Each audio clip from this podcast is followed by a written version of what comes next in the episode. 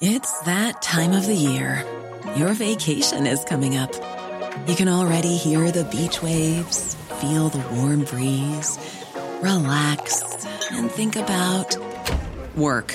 You really, really want it all to work out while you're away. Monday.com gives you and the team that peace of mind.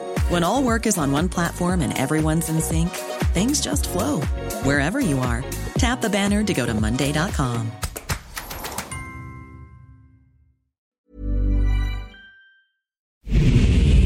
Ahora inicia A la Una con Salvador García Soto. A la Una. Donde la información fluye, el análisis se explica y la radio te acompaña. A la Una con Salvador García Soto. A la Una. Comenzamos.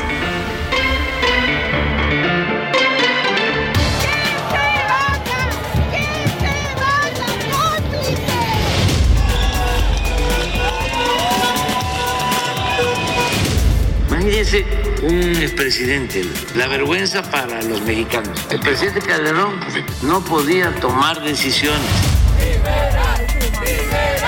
a los presos por luchar.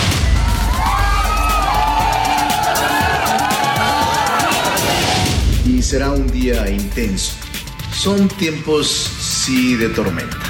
Preferimos ser un órgano autónomo y ser un órgano de control parlamentario en el equilibrio de los poderes.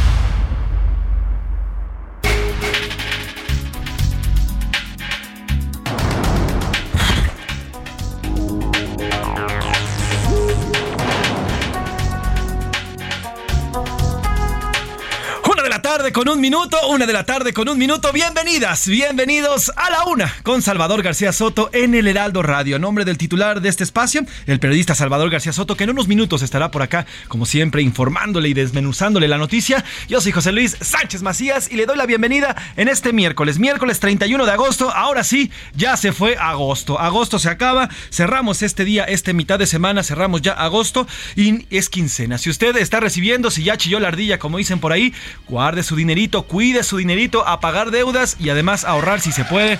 ¿Por qué? Porque la situación económica, la verdad es que no está, no está nada bien. Cuide su dinero, pero también cuide lo de las ratas de dos patas, ¿eh? Que andan con todo. Nada más llega el 31 o el 30 o el 15 y mire, presto, salen a las calles a quitarle lo suyo. Así que también cuídese de la delincuencia y ojalá las autoridades también estén pendientes para que los asaltos y demás no, no sean eh, la, eh, pues, no, estén ocurriendo en este día. Tenemos muchos temas por contarle en este día, en este miércoles. Tenemos 22 grados centígrados aquí en la capital. Vamos alcanzar los 24 y ya por la noche llegaremos a 14 grados centígrados. Por la tarde va a haber lluvias nuevamente aquí en la Ciudad de México, sobre todo en, las alcaldías que están en el norte y el sur de esta capital. Las lluvias también van a seguir en gran parte del norte de nuestra República Mexicana y también en el centro. Está lloviendo bastante fuerte y le tendremos reporte puntual en algunos estados donde incluso ya hay personas muertas. Muchos temas por contarle, pero antes, antes quiero saludar con muchísimo gusto a todas las frecuencias de Heraldo Radio, Heraldo Media Group, que como pocas, cadenas aquí en nuestro país, cubre prácticamente todo el territorio nacional y un poquito más allá de la frontera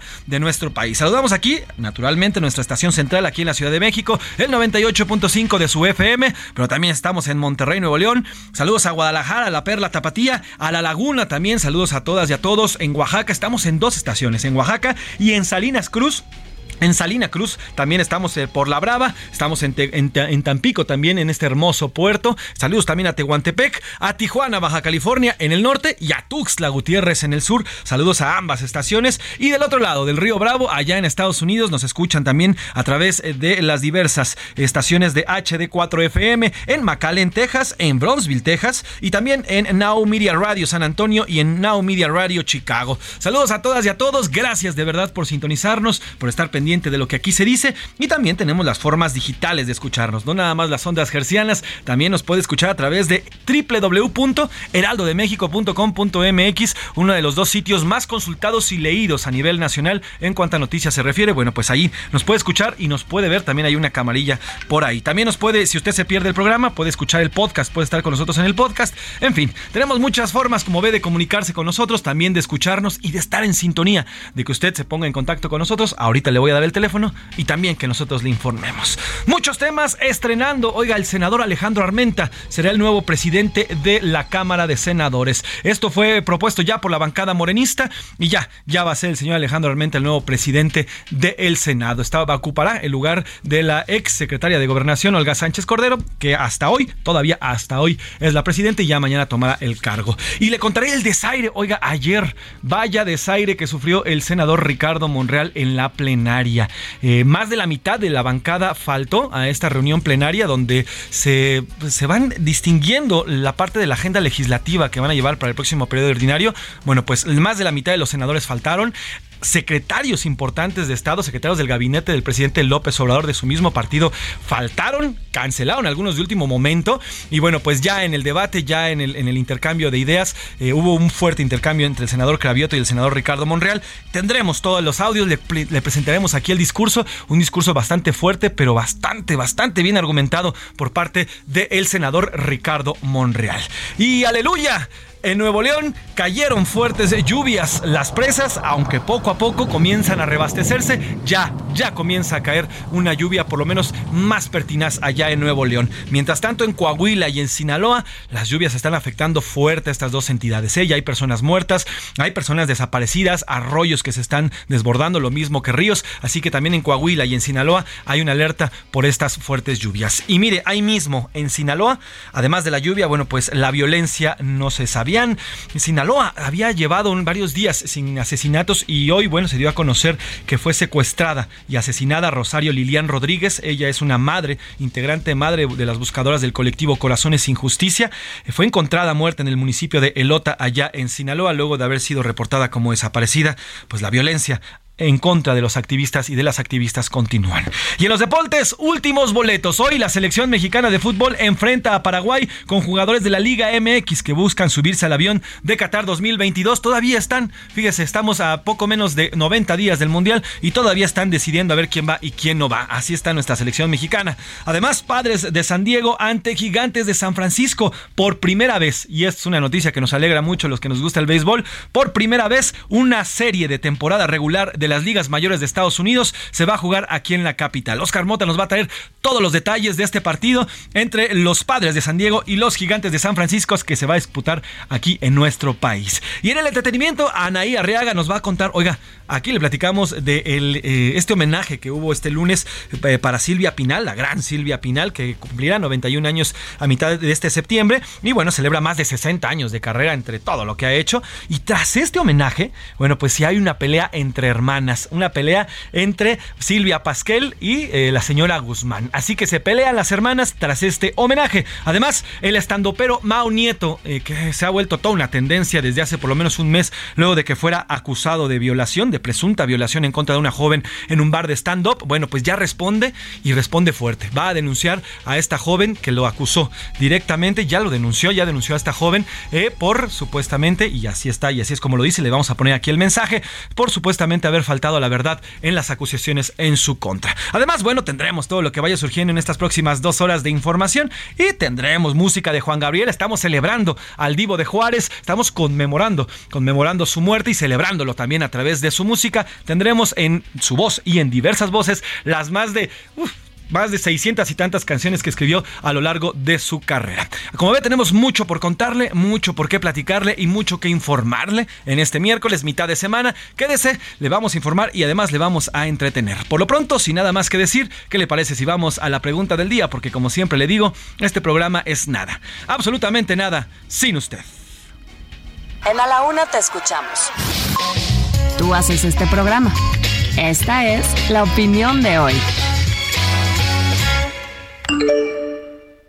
Y tenemos tres, tres temas importantes, tres temas que ponemos a la mesa para que usted se comunique con nosotros, porque este programa va en doble vía. No solamente somos nosotros hablándole, sino nosotros escuchándolo a usted y a raíz, a raíz de eso hacemos este programa. Ayer, la primera pregunta, ayer el senador Monreal fue desairado por la bancada de Morena y parte del gabinete durante la plenaria, todos de su mismo partido. En los discursos se mostró una división hacia dentro de la bancada y se mostró bastante, bastante, bastante dividido el tema ayer en esta plenaria. Eh, usted ¿Usted cree que este es el inicio, y es la pregunta que le hacemos, este es el inicio de la división profunda de Morena como partido?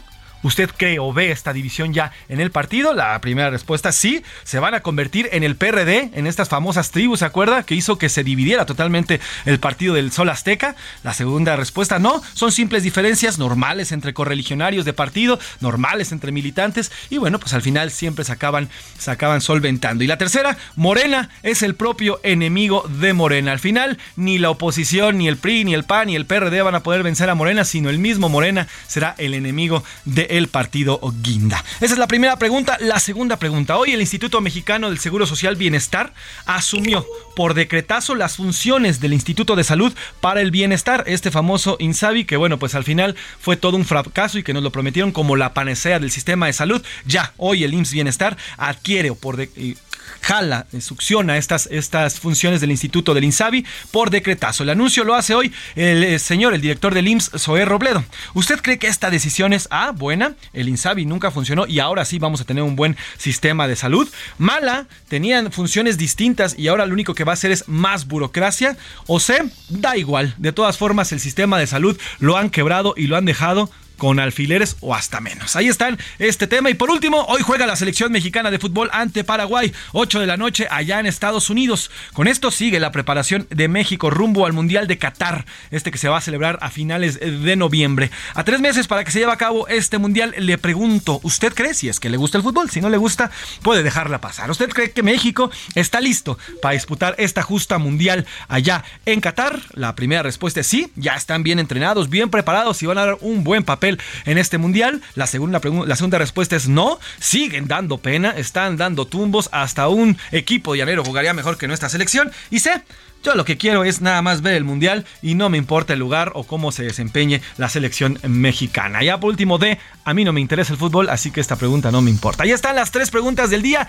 estas tres eh, cuestionamientos. Yo lo invito a participar: 55 18 41 51 99 es el teléfono aquí en cabina, el teléfono de WhatsApp con el cual nos comunicamos con usted. Atendemos sus llamadas y sus mensajes y también sus denuncias. Quédese porque le vamos a informar, vamos a entretenerle. Sin nada más que decir, ¿qué le parece si vamos a un de noticias y luego, luego entramos de lleno a la información.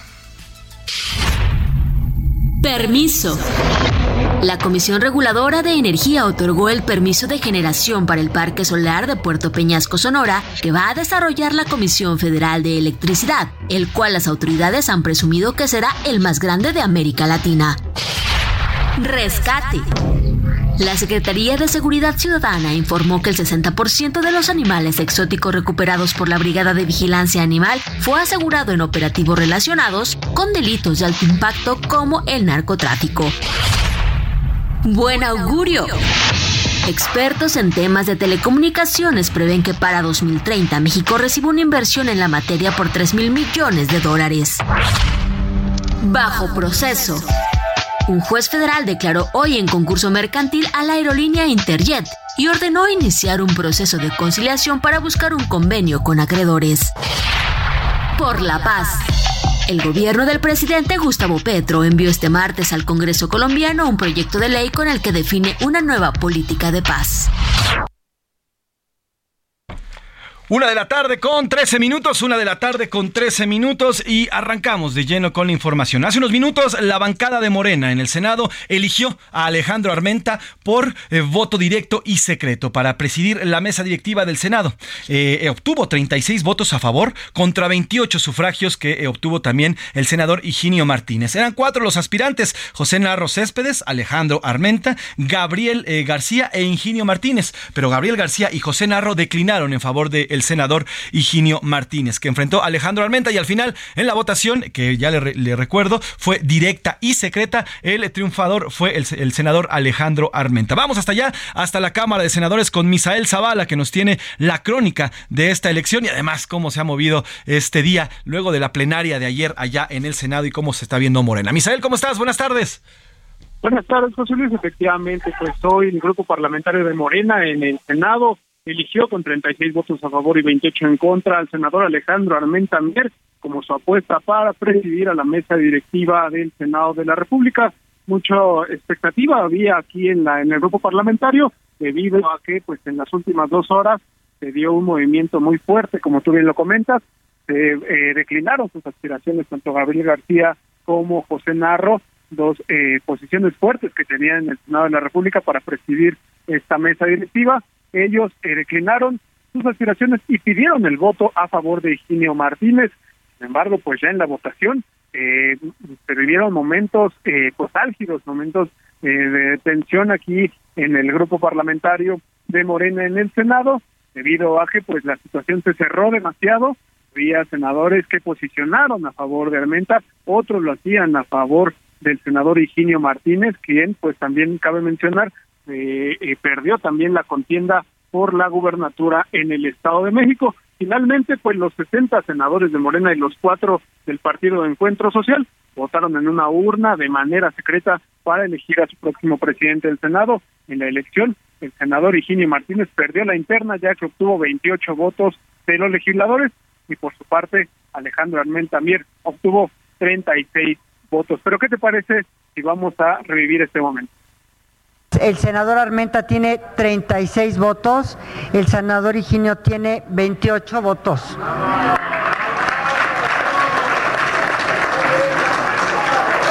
Esto es lo que me pasaron. Esto es lo que me pasaron. ¿Sí? Misa. José Luis, pues ya después de esta votación, los senadores que tomaron la fotografía, incluso pues hubo gritos de unidad, unidad, unidad. Todos estuvieron presentes en esta foto, incluso Higinio Martínez, también Gabriel García y también José Arroz Pérez, quienes pues contendían por esta eh, esta presidencia de la mesa directiva del Senado y al final de cuentas pues también entre los senadores morenistas habló de que un triunfo eh, bastante fuerte del senador Ricardo Monreal ya que Alejandro Armenta Mier es cercano al legislador zacatecano incluso después de la eh, de esa votación se dio una breve entrevista con ambos senadores por ejemplo el Ricardo Monreal Ávila el senador y coordinador del grupo parlamentario afirmó que se siente más fuerte que nunca incluso fortalecido tras la definición morenista. Pero ¿qué te parece si escuchamos al senador Ricardo Monreal? Todos los auspicios de ruptura no se dieron. Cuando hay elecciones democráticas, cuando hay piso parejo, cuando no hay exclusión, se genera unidad. Y eso es lo que se generó en el grupo. En el grupo parlamentario de Morena hay unidad. Y hubo una elección democrática que ustedes pudieron observarla y que nadie sabía quién ganaría. José Luis, ya finalmente en este momento estamos esperando ya una sesión de eh, la sesión ordinaria del Senado de la República, donde será ratificado Alejandro Armienta también, también los vicepresidentes y secretarios que estarían componiendo la mesa directiva del Senado. Misa, hay un detalle importante. Esta elección se hizo bajo un notario, bajo la firma de un notario que estuvo revisando que esta elección fuera pues, totalmente limpia, ¿no? Efectivamente, José Luis, pues como cada año, exceptuando el año anterior que fue una decisión de consenso con Olga Sánchez Cordero, los años anteriores se había dado esta misma votación en urna, en sobre cerrado, digamos es un voto secreto de los senadores, también se había hecho ya con notario público, hoy no fue la excepción, hoy se hace con notario público para que se tenga fe de que los votos estaban bien contados. Y es importante lo que dices, Misael, luego de, del desaire que se vivió ayer por parte de, los, de la mitad de la bancada de senadores de Morena a Ricardo Monreal, pues este triunfo, ¿no? Es un triunfo eh, para Ricardo Monreal, para él, para su presencia como el Senado, esta victoria de Alejandro Armenta dentro de la Cámara Alta. Así es, efectivamente, pues incluso hay posiciones ya de senadores del ala ultra más eh, conocida que son los digamos los contrarios a Ricardo Monreal en este en esta bancada del Senado de la República de Morena eh, que también se posicionaron, dieron su apoyo, dieron su respaldo hacia Ricardo Monreal, tanto como presidente de la Junta de Coordinación Política como líder de la bancada morenista, José Luis. Y ya por último, ¿hay algún dejo o alguno de los senadores, alguien, alguno de, las, de los grupos de senadores dijo que, que habría de reclamar este triunfo o ya todos lo aceptaron y ya van, van eh, nada más a la votación? Todos aceptaron este, esta votación, incluso se tomaron la fotografía al final. También hubo un posicionamiento de eh, la secretaria general de Morena, que también es senadora, Islali Hernández, para decir que estos resultados se deben de respetar por todos los senadores de la República. Pues ahí está Misael Zavala, gracias por la crónica, gracias por los detalles y estamos en contacto. Que tengas buena tarde. José Luis, buena tarde, quedamos al pendiente. Oiga, y desde temprano el coordinador de Morena y presidente de la Junta de Coordinación Política del Senado, Ricardo Mundial, ya adelantaba un día difícil. En un mensaje en su cuenta en Twitter señaló que hay tiempos de tormenta Será un día intenso. Son tiempos, sí, de tormenta. Nosotros estamos acostumbrados a luchar contra la adversidad. No nos hincamos ante nadie, solo ante el pueblo. Los puestos no son lo importante. Lo que importa es la dignidad, tu conciencia, tu autonomía, tu criterio, el país.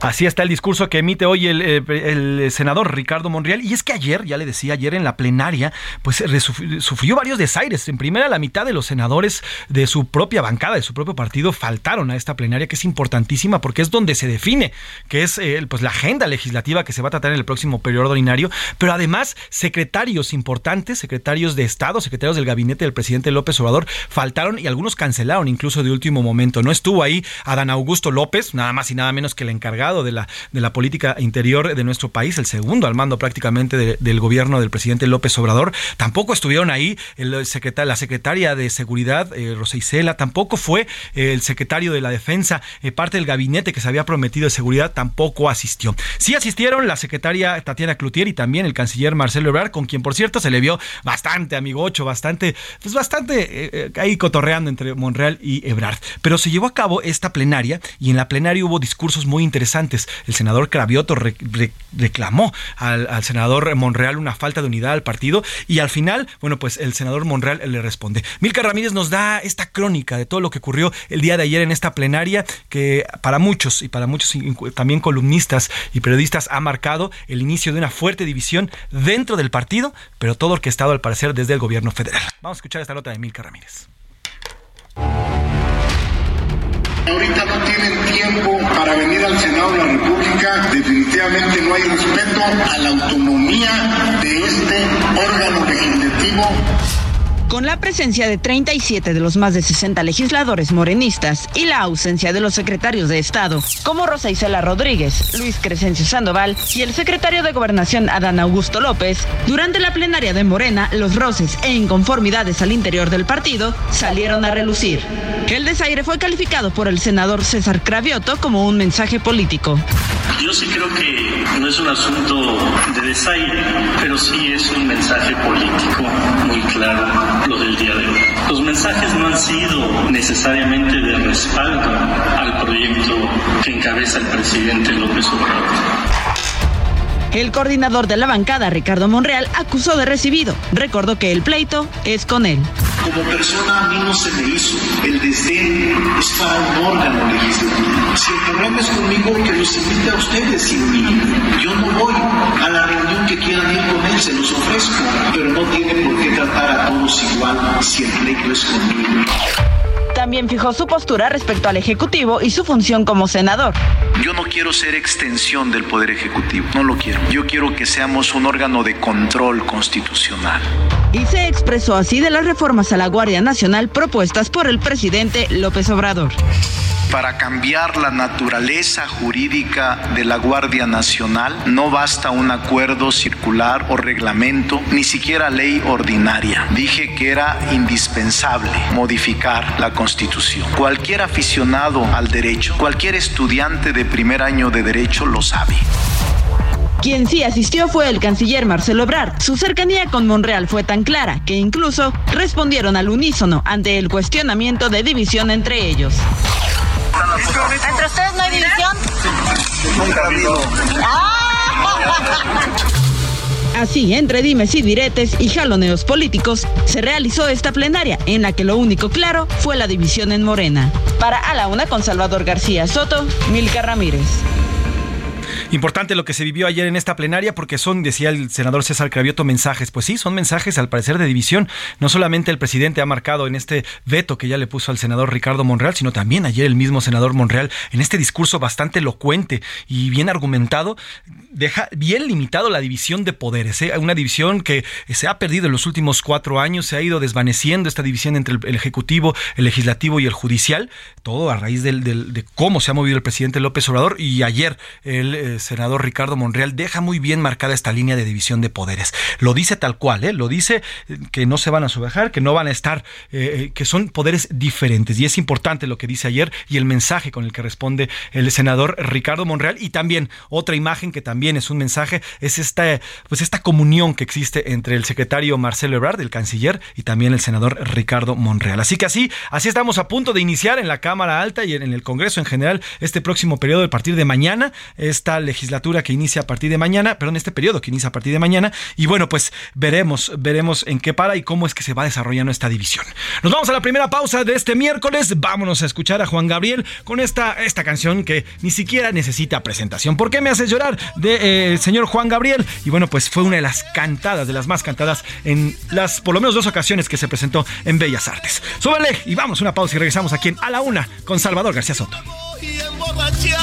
a no saber de mí, que sepan que hoy tomé y que hoy me emborraché.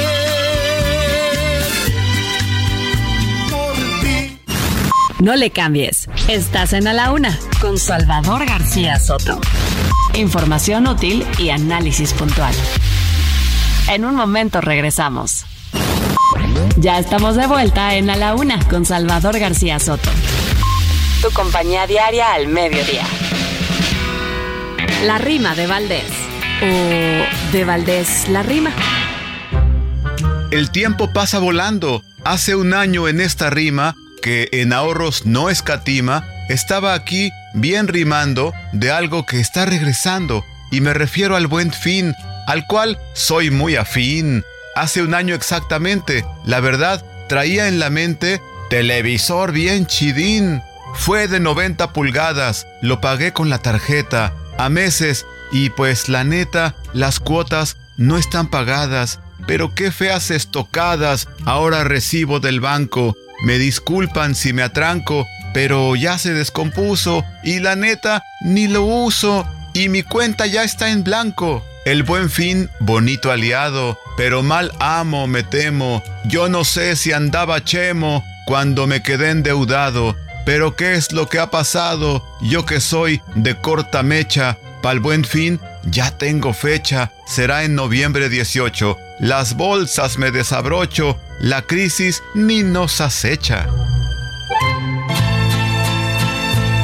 Háblame de ti, cuéntame de tu vida.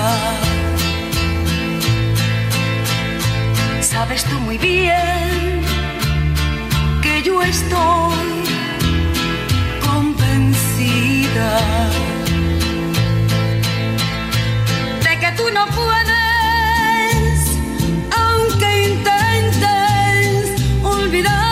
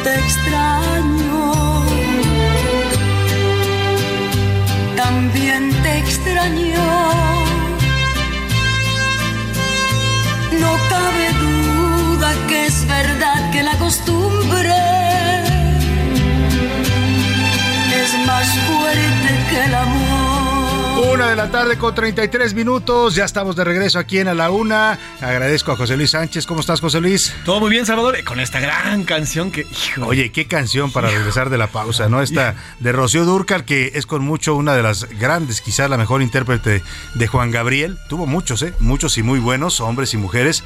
Pero Rocío fue, pues, una especie de musa para Juan Gabriel, ¿no? Le hizo eh, algunos de sus más grandes éxitos, le construyó una carrera eh, musical aquí en América Latina En México, se la volvió una estrella, ella ya, ya venía de ser una estrella en España, muy querida por la gente española, fue una joven desde muy, desde niña prácticamente estaba en el mundo de la actuación, del cine, eh, cantaba, ¿no? Pero vaya, la gran estrella que fue Rocío Durcal a nivel continental en Latinoamérica, iberoamericano, pues fue sin duda eh, eh, bajo, bajo la mano de Juan Gabriel y estos grandes discos que le escribió. Esta canción se incluyó en el álbum Canta Juan Gabriel Volumen 2 y trata del reencuentro de una pareja, pues la letra nos da a entender que a pesar, a pesar de, de todo, pues eh, eh, las costumbres eh, son parte también, sin duda, de las relaciones humanas. Seguimos aquí en A la Una, súbale un poquito y seguimos con más información. De que tú no puedes, aunque intentes olvidarme, siempre volverás una y otra vez.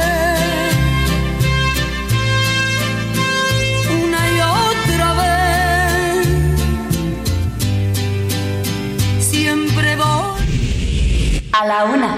Con Salvador García Soto. Y vamos a más información. Ya le daba las gracias, José Luis. Gracias por iniciar la transmisión. Nos agarró ahí una complicación en una reunión en el centro histórico. La verdad es difícil salir del centro histórico, el tráfico siempre es complicado. Pero bueno, ya estamos aquí con usted y me da mucho gusto saludarlo en este miércoles a la mitad de esta semana, 31 de agosto. Ahora sí, despedida, ¿eh? se acabó agosto. Disfrute lo, que queda del mes de agosto, que es este día, porque a partir de las 12 horas de hoy por la noche, pues ya estaremos celebrando el, eh, y recibiendo el mes de septiembre. Día del informe, por cierto, mañana ya estaremos comentando estos temas. Vamos a tener analistas de distintos temas. ¿eh? vamos a platicar con eh, aspectos de economía, de política, de educación y cultura, cómo hacen el balance algunos expertos del gobierno de López Obrador. Por lo pronto, vamos a Sabinas Coahuila porque la coordinadora de Protección Civil, Laura Velázquez, encargada pues del rescate de los mineros, ya a conocer que el acuerdo con las 10 esposas de los mineros atrapados ya fue firmado, ya se formalizó pues este acuerdo con el cual ellos aceptan pues que prácticamente ya dan por muertos a sus familiares, van a rescatar los cuerpos en un periodo que tardará de seis meses, de seis a once meses, con una mina, mina a cielo abierto y van a construir un memorial ahí en el lugar donde se ubica el pozo, claro, y las indemnizaciones que ayer aquí le informamos fueron de 4 millones de pesos por cada minero. Vamos contigo Alejandro Montenegro para que nos cuentes allá en Coahuila este anuncio que hace la Coordinadora de Protección Civil. Buenas tardes. ¿Qué tal? Buenas tardes, Salvador. Te saludo con gusto desde Coahuila. Bueno, pues esta mañana ocurrió esta reunión entre familiares y la Coordinación Nacional de Protección Civil y al término de esta reunión, bueno, pues la Coordinadora de Nacional de Protección Civil, Laura Velázquez, eh, dijo que ya firmaron el acuerdo los, las esposas de los eh, mineros que permanecen atrapados y por lo tanto, bueno, pues ya se formaliza este acuerdo al que llegaron en los últimos días y bueno, pues que como tú comentabas consiste en la construcción de este tajo a cielo abierto para el rescate en un periodo de seis a once meses, la construcción de un memorial, además de la indemnización que también ya se señalaba. Dijo también que se ya se están realizando los estudios para iniciar con el tajo a cielo abierto y que ella permanecerá en el lugar en el inicio de estos trabajos, que se espera que sean en los próximos días y que cada 15 días posteriormente estará informando a los familiares sobre los avances de este trabajo. Y bueno, pues finalmente también dio a conocer que este sábado se va a realizar una misa en el lugar, en los pozos, eh, a petición de los familiares, como un momento pues solemne para que los familiares estén ahí presentes y eh, que solicitaron precisamente esta ceremonia. Salvador. Muchas, muchas Muchas gracias Alejandro Montenegro, te agradezco el reporte desde Coahuila y vamos a estar atentos pues al inicio de estos trabajos ya para tratar de rescatar lamentablemente los cuerpos de los mineros. No los pudieron sacar con vida, vamos a ver si ahora los pueden sacar pues ya fallecidos, pueden rescatar los, los cuerpos, que es lo que está pidiendo ahora los familiares para darles sepultura. Gracias por tu reporte, buenas tardes. Buenas tardes, Alejandro Montenegro. Y oiga, vamos a esta, esta nota que le voy a dar es, híjole, estaba yo eh, pues eh, viéndola antes de, comentarla con usted y francamente me revuelve el estómago. Y es que es un, es un reflejo de lo mal que está este país, de lo mal que está en la seguridad. Cuando uno escucha los discursos de los políticos, de los gobernantes, cuando uno ve los spots, de ahora para el informe del presidente López Obrador hablando de que todo está muy bien, que la seguridad en este país funciona, que su estrategia de seguridad es muy buena, que todo está cambiando para bien, pues uno quisiera creer, yo quisiera creerle al presidente López Obrador y quisiera poder ver las cosas como él las ve desde su misma óptica. Lamentablemente esto que le voy a contar, pues contradice totalmente el discurso del de, eh, presidente y lo que seguramente hoy dirá en su informe. Mire, en Sinaloa fue secuestrada y asesinada Rosario Lilian Rodríguez de 38 años. ¿Sabe cuál era su delito? Era una madre buscadora buscaba a su hijo, participaba en el colectivo Corazones Sin Justicia que se creó en el Ota, Sinaloa, para buscar a hijos y, familiares desaparecidos. Reportes de la policía dicen que a Rosario se la llevaron hombres armados desde su casa alrededor de las 9 de la noche de ayer y dos horas después localizaron su cadáver. Era madre de Fernando Ramírez Rodríguez. Él desapareció en octubre de 2019. Ella se había dedicado a buscarlo y como muchas de estas madres, a fuerza de buscar y buscar, pues a veces se topan con los criminales y los criminales hacen esto, matarlas también a ellas. Dígame, ¿dónde encaja eso con un país que está muy bien en materia de seguridad? Vamos contigo, Manuela Aceves, para que nos platiques. Buenas tardes.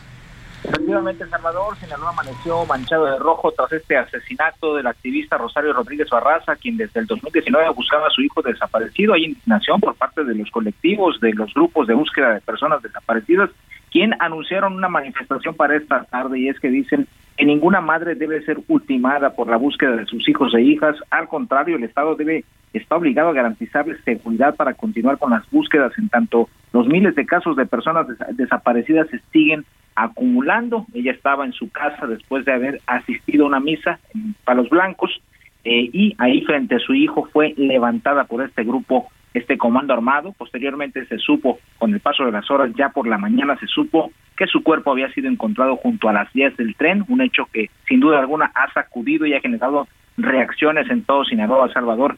Es la situación, se esperan manifestaciones en las próximas horas.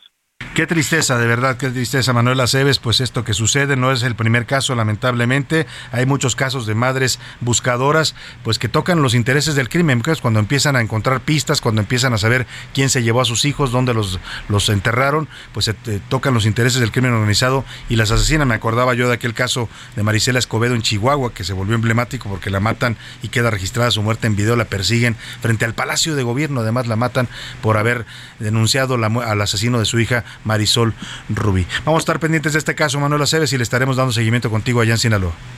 Por supuesto que sí, estaremos muy atentos. Es un caso también recuerda a Sandra Luz Hernández, quien fue asesinada en 2015 en Sinaloa también por esta misma razón, Salvador. Claro, pues sí, parece que en este país hasta buscar a un hijo desaparecido se vuelve motivo para que te mate el crimen organizado. Gracias, Manuel, por tu reporte. Buenas tardes. Buenas tardes. Y en esta misma problemática de los desaparecidos fueron localizados cuerpos de algunos jóvenes que estaban reportados como desaparecidos en Empalme, Sonora. Cuatro días llevó la localización de estos cuerpos de dos jóvenes reportados como desaparecidos desde el 27 de agosto. Se trata, vamos con el corresponsal para que nos diga quiénes son estos dos jóvenes que afortunadamente aparecieron, sus cuerpos lamentablemente ya fallecidos. Gerardo Moreno, te saludo allá en Sinaloa. Buenas tardes. Perdón, en Sonora. Hola, ¿qué tal Salvador? Qué gusto saludarte desde Sonora, donde te platico que la Fiscalía General de Justicia informó que lograron identificar a dos jóvenes que fueron localizados sin vida cerca de la capilla de la Santa Muerte en el municipio de Empalme, como Martín Antonio de 23 años y José Antonio de 24, quienes estaban desaparecidos desde el pasado 26 de agosto. Según el reporte de la Fiscalía, los dos cuerpos fueron localizados a las 5.40 horas del día de ayer ya sin vida. Ambos fueron identificados visualmente por familiares, además de que Servicios Periciales realizó pruebas dactilares para confirmar la identidad. La desaparición de los dos jóvenes fue reportada por la madre de uno de ellos, quien informó que el pasado 26 de agosto recibió un mensaje de su hijo que decía que lo había detenido la Marina, pero después ya no tuvo contacto con él. Pasaron los días y ante la indiferencia de las autoridades, la tarde del lunes 29 de agosto decidió bloquear la carretera internacional número 15 a la altura del kilómetro 6 del libramiento que va de Hermosillo a Guaymas, lo que generó un caos vial. Ese es el reporte desde Sonora, Salvador.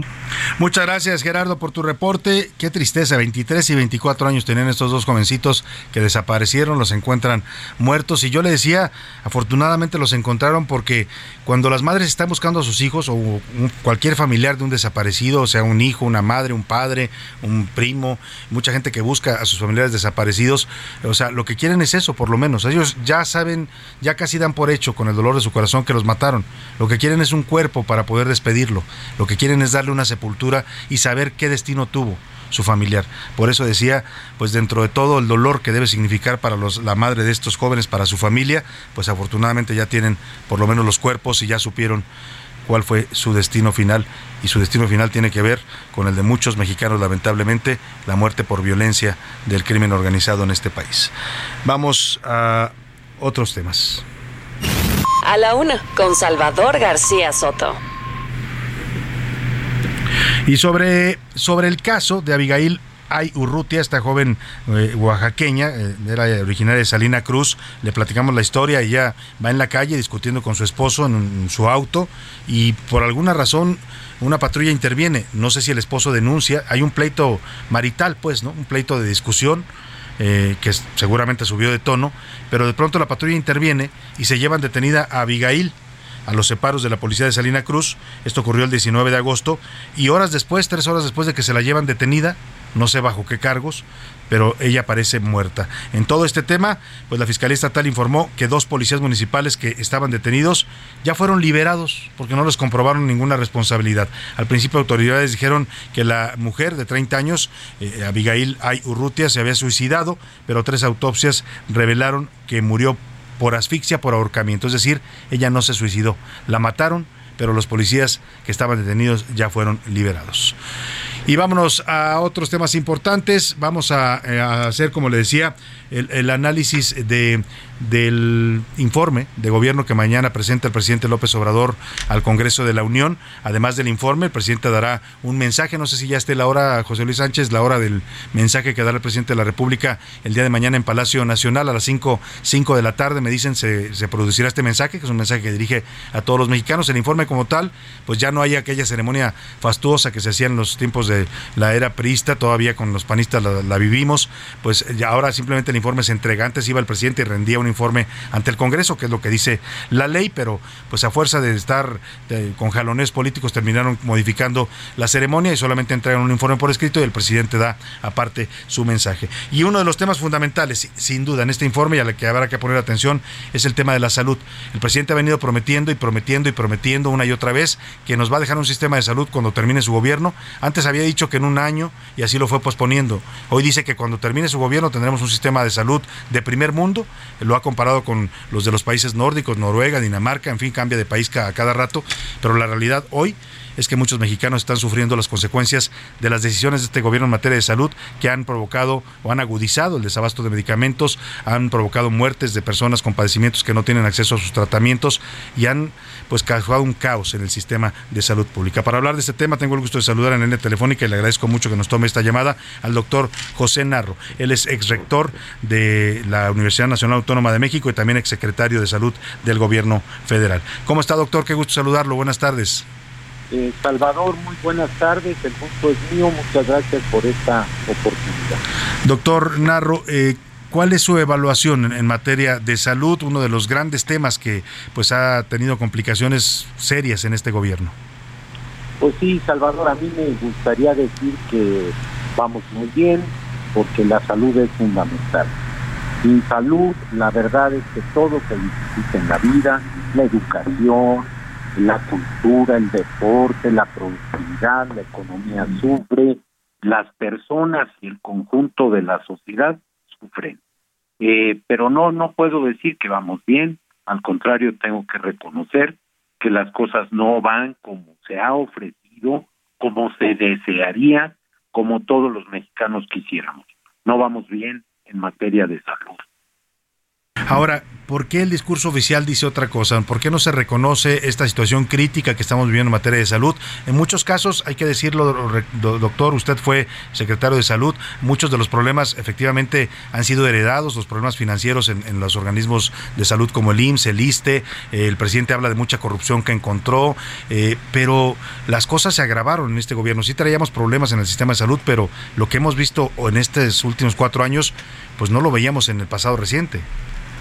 No, a ver, eh, yo he visto, no solo ahora, en 2018 lo decía, claro que el sistema de salud tiene de México tenía problemas en 2018, nada comparado con lo que hoy tenemos. Había un seguro popular que con los defectos o con lo perfectible que podría hacer, eh, pero funcionaba.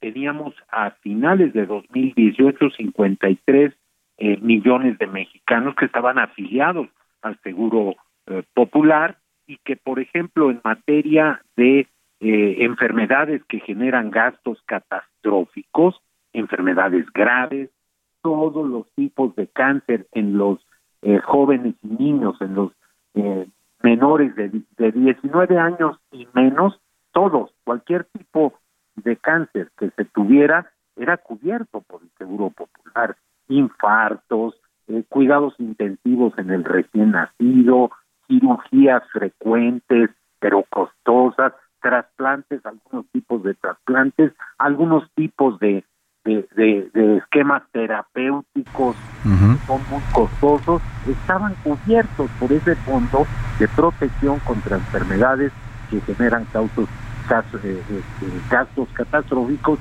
y que se perdieron al desaparecer sin mucho sentido el Seguro Popular, al transformar el, el INSABI y, y ahora al decir que no será el INSABI tampoco, sino será Bienestar. Entonces se han agravado las cosas, se ha afectado los esquemas de vacunación, lo dice la encuesta que elaboraron las autoridades de la Secretaría de Salud y del Instituto eh, Nacional de Salud Pública, se ha desplomado literalmente la vacunación en los pequeños, tuvimos la desgracia, como todo el mundo, de tener una afectación por una nueva enfermedad, la COVID, eh, y, y, y bueno, pues la respuesta difícilmente pudo haber sido peor.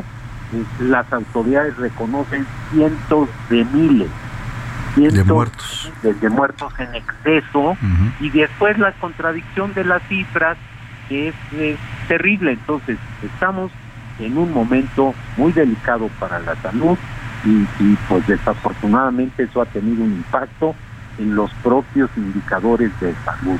No va bien México. No va bien, no va bien la salud de los mexicanos y esta propuesta del presidente ahora transformar el INSABI en INS Bienestar. Yo le quiero preguntar como exsecretario de Salud qué viabilidad le ve porque todos sabemos que el IMSS es un organismo pues muy noble y muy importante para la salud de los mexicanos, pero también muy complicado financieramente, muy rebasado por la demanda de servicios y ahora le van a agregar más carga al IMSS con este IMSS Bienestar y si ese modelo realmente tiene posibilidades de funcionar y por supuesto la promesa del presidente reiterada, porque además lo dice y lo acaba de decir hace unos días de nuevo, que cuando termine su sexenio, ya le fue moviendo la fecha, pero cuando termine su sexenio tendremos un sistema de salud al estilo del, primer mundo. ¿Cree que eso se pueda cumplir y cree que funcione un modelo como el IMSS Bienestar? Desafortunadamente tengo que decir que soy escéptico, que no se va a poder cumplir ese compromiso, se requiere mucho más presupuesto para mejorar muchas de las cosas que tiene el, el sistema y se requiere una planeación.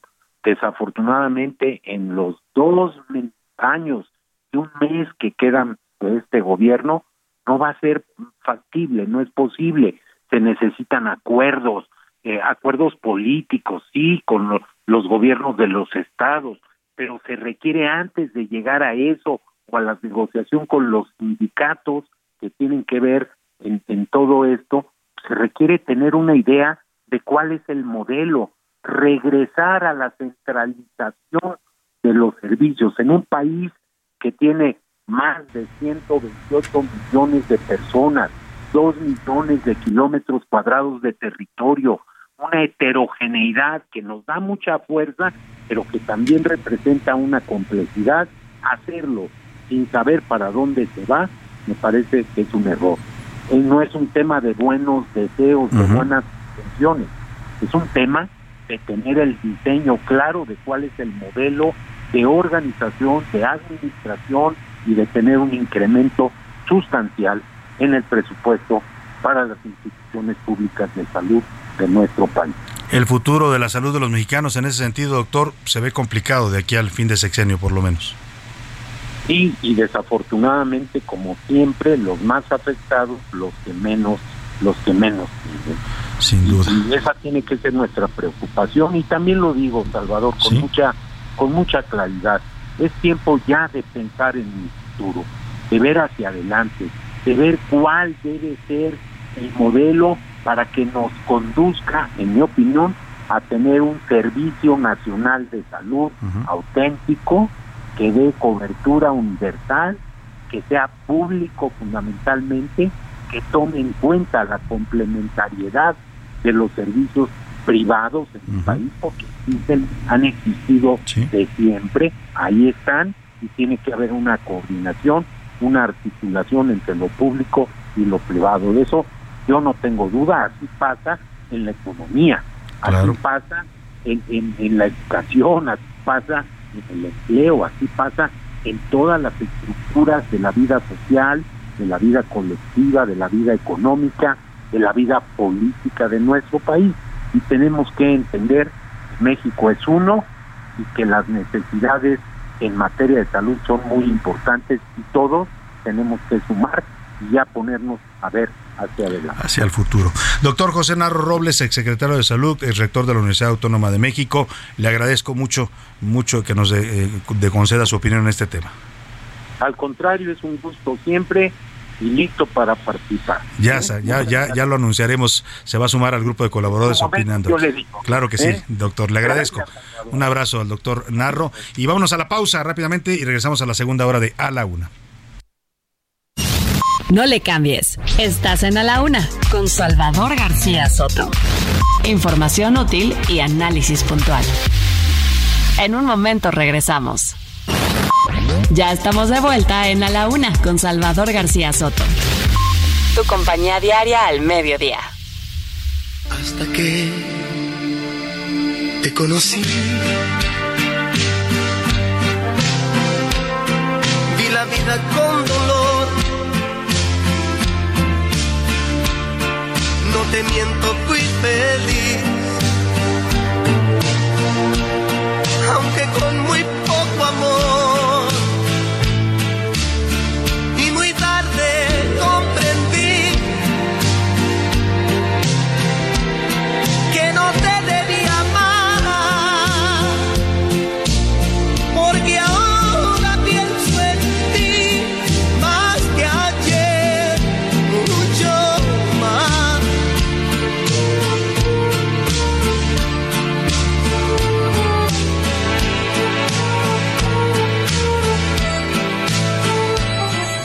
Son las 2 de la tarde con un minuto en el centro de la República y seguramente usted empezó a moverse cadenciosamente al ritmo de esta música de Juan Gabriel que puso a bailar a todo México. Me acuerdo de aquel concierto donde canta esta canción, que es una de las versiones más conocidas en el Palacio de Bellas Artes. Su concierto eh, de 40 años cumplía entonces Juan Gabriel.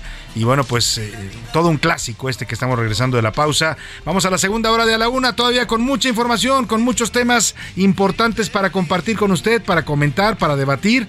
Vamos a tener, por supuesto, en esta segunda hora muchas historias más, entrevistas, noticias. Vamos a seguir haciendo el balance y el análisis de este cuarto informe de gobierno en la opinión de especialistas. Ya le decía, ya escuchamos el tema de la salud con el doctor José Narro Robles. Vamos a escuchar también el tema de la seguridad, el tema de la política, el tema de la educación y la cultura cómo llega el gobierno de López Obrador a este cuarto año de gobierno, que es importante ¿eh? porque vamos ya a la recta final del sexenio. Vamos hacia la última parte, el último tercio del sexenio. Dicen algunos el quinto año es el año del ocaso presidencial. López Obrador la verdad es que está llegando con una popularidad todavía muy alta. Ayer salió una encuesta en el Universal, 62% de aprobación, lo cual para un presidente en, su cuarto año en México es casi inédito. ¿eh? No pocos presidentes de la historia reciente pueden presumir estas cifras de aprobación pero eso es una cosa, ¿eh? Sí, el presidente muy popular y muy aprobado por la gente en las encuestas, pero la realidad del país es otra. Y los problemas son graves y la misma gente que apoya al presidente en las encuestas también dice no me gusta cómo va la seguridad, está peor mi economía, la salud está mal. O sea, no quiere decir que validen todo lo que hace este gobierno. Por eso lo vamos a estar analizando. Pero por lo pronto disfrutemos un poco de esta gran canción de Juan Gabriel, uno de sus grandes éxitos hasta que te conocí, canción de 1986, venía en el álbum de Pensar pensamientos. Eh, esta canción que habla del dolor y el sufrimiento que vive quien canta a raíz de conocer a esa persona pues que marcó su vida para bien y para mal, ¿no? O sea, esas personas que recordamos de por vida, un amor muy intenso y bueno, un parteaguas en la vida de cualquier persona en, en cuanto a relaciones personales y emocionales. Así canta Juan Gabriel a esa persona y así también con este ritmo ponía a bailar a todo México. Súbale un poco y ahora le cuento lo que le tengo preparado para esta segunda hora de A la Una.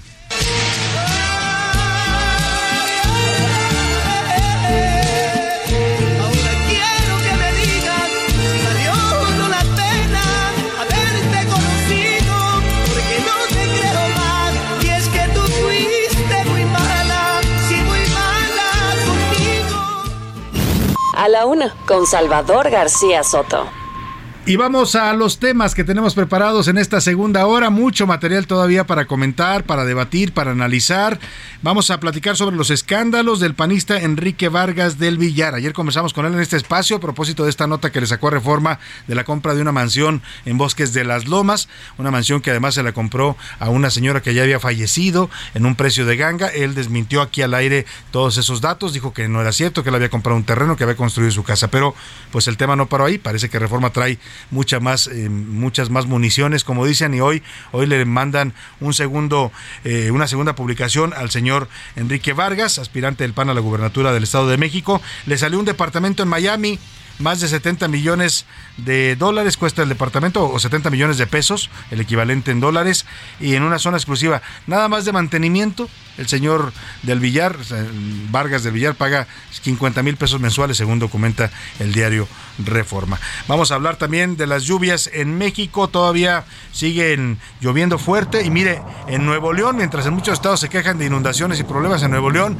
están dando las gracias al cielo en este momento. Casi, casi bailan la danza de la lluvia, ¿no? Le hacen un homenaje a Tlaloc, porque por fin está lloviendo fuerte en Nuevo León, y esto, por supuesto, va a traer caudales para llenar sus presas y acabar con la crisis del agua que todavía lamentablemente continúa afectando a la zona metropolitana de Monterrey. Mientras allá en Nuevo León agradecen la lluvia, en Coahuila y Sinaloa, pues ya ha habido muertos con este tema de las lluvias. Así de contrastante y de paradójico es este tema de la lluvia, una bendición, pero también puede ser una causa de muerte para los seres humanos. Vamos a continuar también con el balance del cuarto informe, ya le decía, vamos a hablar de otro tema importantísimo, la educación y la cultura. ¿Cómo vamos en educación y en cultura a cuatro años del gobierno de López Obrador? Vamos a platicar con los expertos. Y hablaremos, por supuesto, de un personaje que ayer, ayer falleció y es uno de los grandes líderes del siglo XX, un personaje histórico, ya tiene su lugar en la historia, Mijail Gorbachev, el último presidente de la Unión de Repúblicas Socialistas Soviéticas, conocida como la Unión Soviética, Premio Nobel de la Paz en 1991 y el creador de la perestroika, el movimiento que abrió a la URSS, a lo que hay en Rusia, pues a un tema de mayor democracia y libertades. Lástima que después llegó Putin y le dio al traste a todo lo que se había avanzado en ese terreno, pero Gorbachev pues marcó el fin de la Guerra Fría con su política de perestroika y glasnost allá en Rusia. También fue fundamental su papel para la reunificación de Alemania, aquella hechos históricos que mi generación veía asombrada, la caída del muro de Berlín, ¿no? que fue un hecho histórico, se reunificó una Alemania que estaba dividida en dos, una ciudad como Berlín, que estaba partida en dos con familias de un lado y del otro, historias dramáticas. Bueno, pues ese personaje falleció ayer a los 91 años y vamos a estarlo recordando aquí en A la Una, Mijail Gorbachev. Y vámonos por lo pronto a escuchar como siempre a esta hora del día sus opiniones y comentarios. Ya están conmigo aquí en la mesa y les doy la bienvenida. Milka Ramírez, ¿cómo estás? Muy bien, Salvador, con frío. ¿Es un miércoles frío o yo tengo frío? Yo creo que yo creo que tú tienes frío, Milka. Sí, soy yo. Está, está soleado. Yo tengo frío, estoy hasta con ¿Sabes el qué? La, la, cabina está un poco fría, ¿no? Porque pusimos el ventilador y con el aire acondicionado como que se enfría un poco. Apágale si gustas al ventilador. No, no, estoy bien. El yo, tengo, yo tengo mal el, el termostato. Es que yo soy muy disculpe. caluroso. Yo la verdad que sudo a la menor provocación. Entonces, cuando estoy aquí al aire sí necesito estar fresco porque si no, pues de por sí las ideas se me cruzan y luego imagínate con, con calor. José Luis Sánchez, ¿cómo estás? Salvador García Soto, ¿cómo estás, Milk? Por fin se acabó agosto. Oye, no sé ustedes, no sé ustedes, pero agosto se me hizo como de 36 se hizo largo, meses. largo, largo el mes. Híjole. ¿Será porque es el verano, no? Los días son más Ser, largos. no sé, yo, pero yo me levantaba y decía, otra vez agosto. Sigue siendo agosto. Todavía estamos a agosto, pero ya no, ya Ya no sé si los días son más largos o más cortos en el verano o las noches Ah, no. son más largas. En, en verano son más largas las, los días y más cortos las noches. Exacto, por eso también se hace la sensación de que duró mucho el mes, pero ya se Ay, fue agosto, llega septiembre y vamos a la recta final Exactamente. del año. Pero Así de rápido transcurre el tiempo, el tiempo, el implacable, decía el señor Pablo Milanés. Vamos a las preguntas que formulamos el día de hoy, José Luis Sánchez. Tres preguntas importantes, Salvador, que han generado bastante polémica con el público. La primera de ellas, bueno, pues lo ocurrido ayer en esta plenaria y este vacío que le hicieron al senador Ricardo Monreal. Y pues, sí es una división, sí es el principio de la división. Y ya afloró ahí una ruptura, ¿eh? O sea, ya Monreal habla abiertamente así, el presidente tiene un pleito conmigo, pues que lo haga conmigo, no con los senadores, ¿no? Si una situación complicada la que se vio ayer en la parlamentaria de Morena. La segunda pregunta que hacemos en esta tarde de miércoles va en torno al IMSS Bienestar y que ya lo pues ya, ya succionó, ya se trajo prácticamente al INSABI después del tremendo fracaso de este instituto. ¿Irá a funcionar el IMSS Bienestar? Es una gran duda. Yo quisiera que funcione, ¿eh? de verdad, yo no les deseo mal a nadie, ni menos a, a un plan de gobierno como este, pero se ve complicado. Si el IMSS está tan rebasado, tan complicado, tan saturado, imagínate echarle ahora la salud de los 32 estados, que es lo que están haciendo, va a ser un tema difícil. Pero bueno, otro Y por tema. último, rapidísimo, hoy juega el México contra Paraguay y en miras ya a Qatar. Y si, si usted cree que vamos a hacer un buen papel en el Mundial, Híjole. que ya está prácticamente a menos de cinco. Híjole, habrá muchos ilusos. Dicen por ahí que no Híjole. haya ilusos para que no haya decepcionados, pero bueno, la gente luego confía todavía en su selección. Vamos a ver ahora sí. ¿Qué dice el público? Muchísimos mensajes, Salvador, que nos están llegando a través de, eh, de WhatsApp y de las redes sociales. Buenas tardes, Salvador, y a todo tu gran equipo. Me encanta escucharlos todos los días. Yo no creo en las encuestas de la popularidad del presidente López Obrador, pues estamos peor que antes y no creo que la gente siga creyendo en él. Saludos, me encanta escucharte todos los días y no me lo pierdo. Buenas Muchas tardes. gracias, le agradezco. Rom- se- la señora Sara Romero Vázquez. nos Sara, escribe. saludos. Eh, dice, buenas tardes Salvador, saluditos desde La Laguna, soy José García. La selección Saludos. mexicana de fútbol es y será siempre la del ya merito. Vamos a llegar, pero nomás nunca llegamos. Bueno, pero pues total, hay que emocionarnos un poquito, ¿no? Hay que echarles porras a ver si, a ver si salen el ya merido, como bien dice José García. Y también nos dice, tienes toda la razón Salvador García Soto, es una burla este gobierno. De veras que este gobierno no le importa ni los activistas ni los periodistas, son los más afectados. Saludos.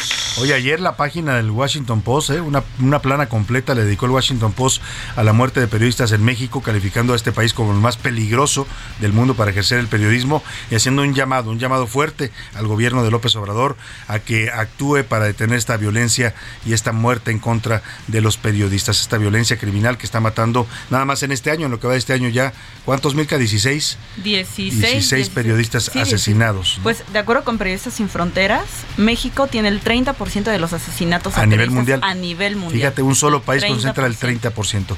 Pues eso explica por qué esta plana del Washington Post, uno de los diarios más influyentes del mundo. Nos dice Antonio, saludos Salvador desde Jalisco y a todo tu gran equipo. El señor presidente, ¿cuál es ese país de maravillas que nos están vendiendo en los spots? En México hace cuatro años había siete estados de alto riesgo. Hoy son 25. Y en la salud, bueno, ni hablamos. Saludos, Salvador, nos dice Muchos Antonio. saludos allá en Jalisco. Buenas tardes desde Guaymas, Sonora. Les saludo, Salvador. Soy Mónica Ochoa. Recuerden que el IMSS, las cuotas son tripartita, obrero patronal y gobierno. Al dar el servicio a personas que no cuentan con un número de registro en el IMSS, se sale de la legalidad, ya que él tiene su marco jurídico. Es Exacto. lo que nos habla. nos Tiene toda la razón, ¿eh? vamos a ver cómo, cómo van a, a- a subsanar eso, porque efectivamente el IMSS es un organismo que tiene un consejo tripartita, no es un organismo totalmente del gobierno, ahí participan los empresarios y también los trabajadores que, que- que- que financian pues el servicio del IMSS. Vamos a ver cómo le dan legalidad a esta parte ahora del IMSS Bienestar. A ver, Eduardo Herrera nos escribe, Salvador, excelente programa, no me lo pierdo, feliz miércoles y buen fin de mes.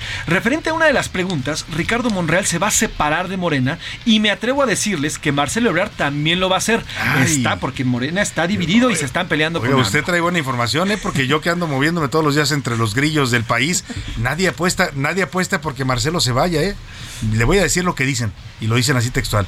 Marcelo no tiene eso que hay que tener para romper con el presidente si no lo hace candidato. Eso es lo que dicen, ¿eh? eso se escucha mucho. No los tiene y no lo va a hacer. Y además dicen, le tienen demasiados temas complicados, o sea, la línea 12, temas del gobierno que en lo que lo van a agarrar, pues de esa parte también que no quise mencionar por su nombre. Saludos Salvador, soy Joaquín Sánchez Ayala. La salud en México es un verdadero caos. En el IMSS no hay, no hay medicinas, no hay nada desde, desde fines del año pasado. El medicamento yo me lo tengo que comprar. Es una mentira todo lo que nos está Total. diciendo López Obrador. Y Saludos. como Salvador. él, mi- miles, Miles. millones de mexicanos están pagando sus medicamentos porque el IMSS pues prácticamente mm, casi no da medicamentos ya. La mayoría te dicen, tienes que tomar este, pero aquí no lo hay. Entonces ve y cómpralo a la farmacia, ¿no?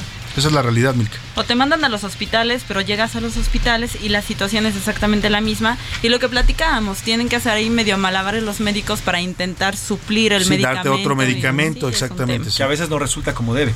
Saludos a Salvador y a tu gran equipo Milka y José Luis. Soy Juan Saludos. Gutiérrez desde Monterrey, Nuevo León. Oigan, vamos a organizar una consulta para ver cómo le ponemos a López Obrador, porque no hay medicinas, no Exacto. hay, med- no hay vacunación y el sistema de salud está cayendo. Yo opino porque una de las opciones ver, sea Pinocho. dice. Mañana vamos a hacer esa pregunta, ¿eh? Vamos a hacer esa pregunta porque vamos a recuperar el audio donde el presidente efectivamente dijo, si no se resuelve el tema de la- del, del abasto de medicamentos, me cambio el nombre. Lo dijo hace cerca de un año. Sí, sí, sí. Un año después no se ha resuelto. Entonces, pues vamos, me parece, mañana preguntamos cómo le pondría la gente a López Obrador. Ya, está su propuesta, ¿cómo dijo Sí, que lo llamaría? eh, Pinocho dice. ahí está. Uno de los. De está los la nombres. primera propuesta. Buenas tardes, Salvador, José Luis y Milka y todo este gran equipo del super noticiario de A la Una. Soy Alberto desde Colima. El presidente le ha hecho un enorme favor a Ricardo Monreal al mostrarle su rechazo. Es como Laida Sansores con Alito. Al tratar de perjudicarlo, lo ha convertido en un perseguido político, ganando la simpatía de muchos. Eh, tiene cierta lógica lo que dice, porque efectivamente Re- Monreal pues ya es un, un candidato rebelde, ¿no? Digamos, ¿no? Hay que recordar que un candidato rebelde llegó a la presidencia, eh, el señor Felipe Calderón, se le reveló a Fox, ¿no? Porque el candidato de Fox era Santiago Krill, estoy hablando de la asociación de 2006, y Calderón dijo, pero por supuesto que no, se destapó allá en Jalisco, le hicieron un evento y llegó hasta la presidencia de la República. Así es que, pues Monreal ya está claro que tiene una confrontación, ayer lo reconoce el mismo con el presidente y el presidente también, ¿eh? O sea, lo que le hicieron ayer, la grosería que le hacen a Monreal de no, no- de hacerle un vacío en la reunión plenaria, pues sí, sí, las, se la hacen a Monreal.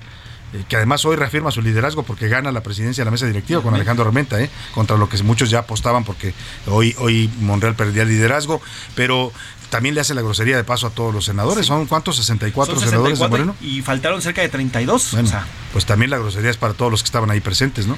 Nos escribe la señora Araceli Herrera. Oiga, sobre el IMSS es una verdadera grosería y a mí me hace enojar. Se encuentra en malas condiciones, no hay médicos especialistas, no hay medicamentos y falta mucho personal administrativo. ¿Qué hicieron con el sistema de salud? Saludos, Salvador, me encanta tu programa. Muchas gracias, se lo agradezco. ¿Qué hicieron? Pues mire, ya estaba mal, ¿eh? O sea, lo- hay que decir las cosas como son. O sea, no es que el gobierno de Peña Nieto hubiera dejado un sistema de salud súper bien, o el de Calderón, o el de Fox. Ya veníamos con una problemática seria de, de deterioro en el sistema de salud pública. Pero pues sí, este gobierno llegó y descompuso lo poco que funcionaba, lo dijo bien Narro, ¿no? Desaparecieron el seguro popular que estaba cubriendo a un sector importante de la población con enfermedades graves, lo desaparecieron y hoy estamos pues en, en el, en la anarquía total en el sistema de salud. Y algo que y vamos a hacer un reportaje, Salvador, el tema de la vacunación. La vacunación es un tema importantísimo porque no se están suministrando las vacunas. Muchas vacunas, eh, ya lo hemos comentado y vamos a, a meternos al tema porque se dejaron de aplicar el esquema básico de vacunación en México, se le dejó aplicar a una generación de niños y eso va a tener consecuencias. Habrá enfermedades que volverán a surgir de nuevo, nuevos brotes de enfermedades que ya estaban controladas. Salvador Morena sigue siendo el PRD, no dejaron de ser esos mismos inútiles y salvajes que entre ellos se destruyen y si da tanto coraje verlos, porque el presidente además está abundando en ello con su retórica y con estos pleitos. El, el Morena nada más se cambió del amarillo al guinda. Pues Saludos, sí, en, en el sentido tiene razón. Nada más que también Morena también trae mucho del PRI, ¿no? Del, del- del- del viejo PRI. O sea, es una mezcla entre el viejo PRI y lo que era el PRD, que era el partido que fundó Cuauhtémoc Cárdenas y Muñoz Ledo cuando rompen con el viejo sistema, con el PRI. Rodolfo Rojas habla del fútbol. Buenas tardes, eh, Salvador, y a tu gran equipo. Referente a la selección, es el peor equipo que hay en estas alturas y la peor selección que se ha presentado en Mundial en estos, por lo menos, O sea, últimas tres. de plano no tiene expectativas. No, de plano no tiene expectativas. ¿eh? Milka Ramírez, ¿qué dice la comunidad tuitera? En Twitter sobre el tema de Morena y la ruptura, el 41% dice que sí, que es una ruptura y se convertirá en el próximo PRD. El 14% dice que no, que solamente son diferencias. Y el 45% dice que Morena es su propio enemigo. Bueno, pues sí.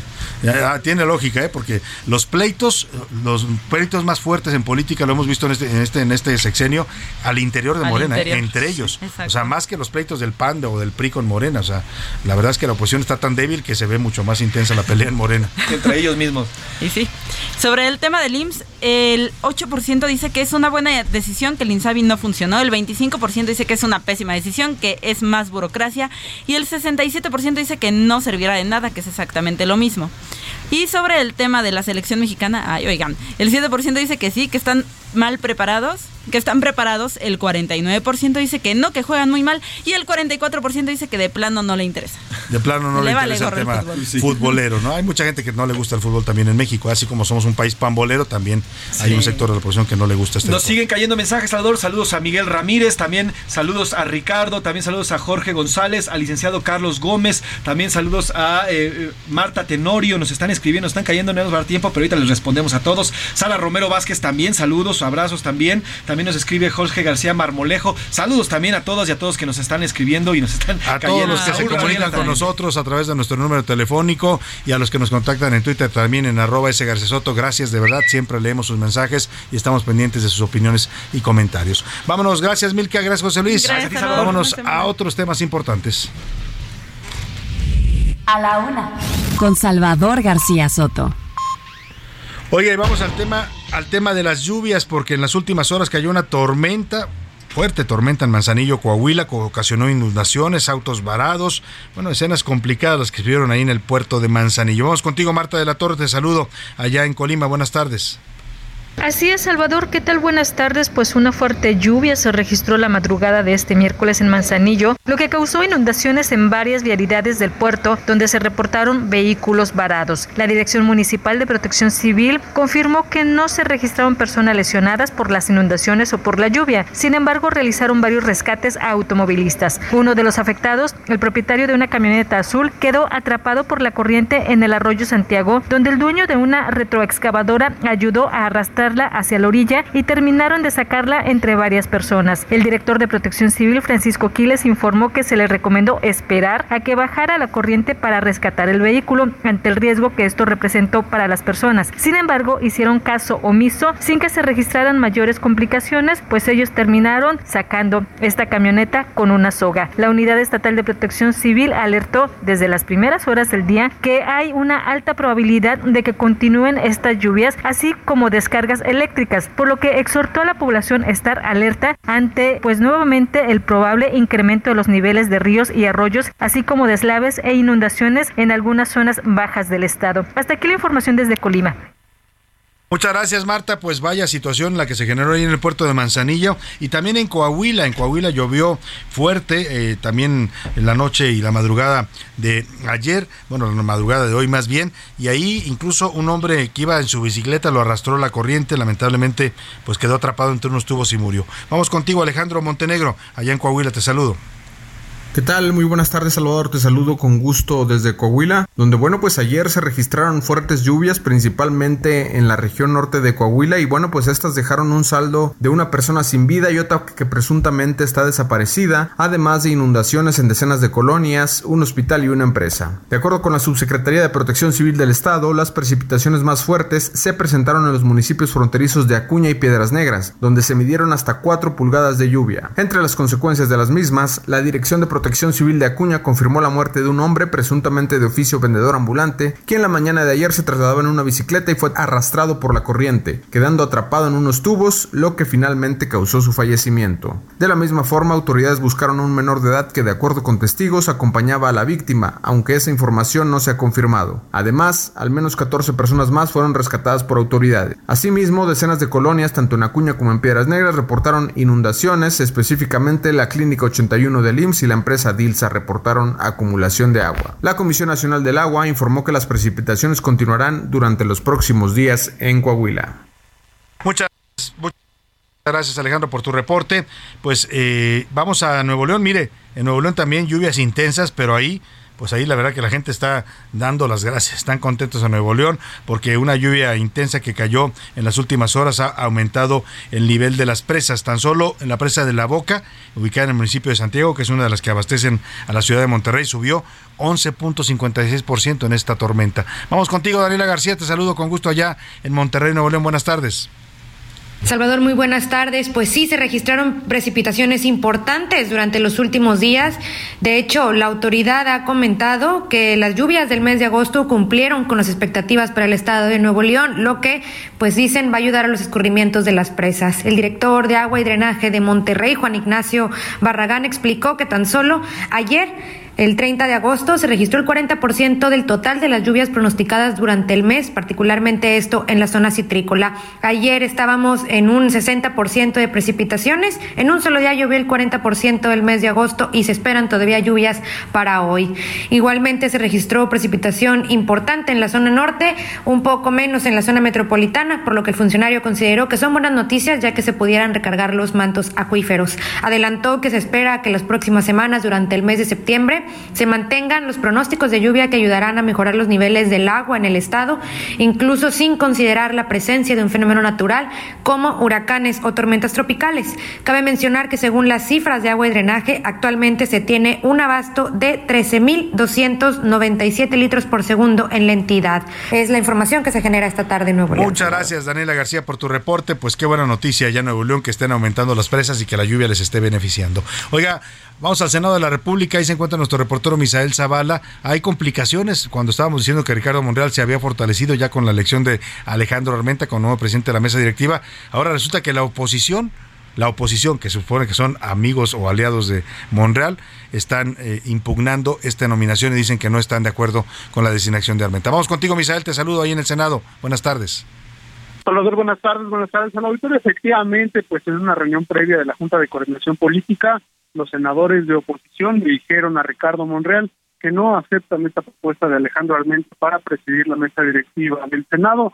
En cambio, los senadores eh, opositores del PAN, PRI, PRD, también el Grupo Plural y Movimiento Ciudadano, están proponiendo que sea el mismo Ricardo Monreal el que presida la mesa. Él ya les dijo que no, pero ellos están insistiendo. Hasta este momento, pues no se ha reanudado y no se han dado, eh, digamos, eh, una postura oficial, pero eh, a, a, la una de la tarde tendría que haber empezado esta sesión de la eh, del Senado de la República para ratificar a Alejandro Armenta. Aún estamos No a la espera, Salvador. Pues vamos a ver qué pasa. Estaremos pendientes contigo y regresamos ahí contigo al Senado de la República, Misael. Estamos pendientes, Salvador. Muchas gracias por tu reporte. Vámonos a la pausa por lo pronto con música. Esta no necesita mayor presentación, es la diferencia en la voz de otro gran intérprete de Juan Gabriel, el señor Vicente Fernández. Dos grandes unidos en esta canción. Regresamos. Hacerte con quererte. Si no me quieres tú, yo te comprendo. Perfectamente sé que no nací yo para ti. Pero ¿qué puedo hacer si ya te quiero? Déjame vivir de No le cambies. Estás en A la Una con Salvador García Soto. Información útil y análisis puntual. En un momento regresamos. Ya estamos de vuelta en A la Una con Salvador García Soto. Tu compañía diaria al mediodía.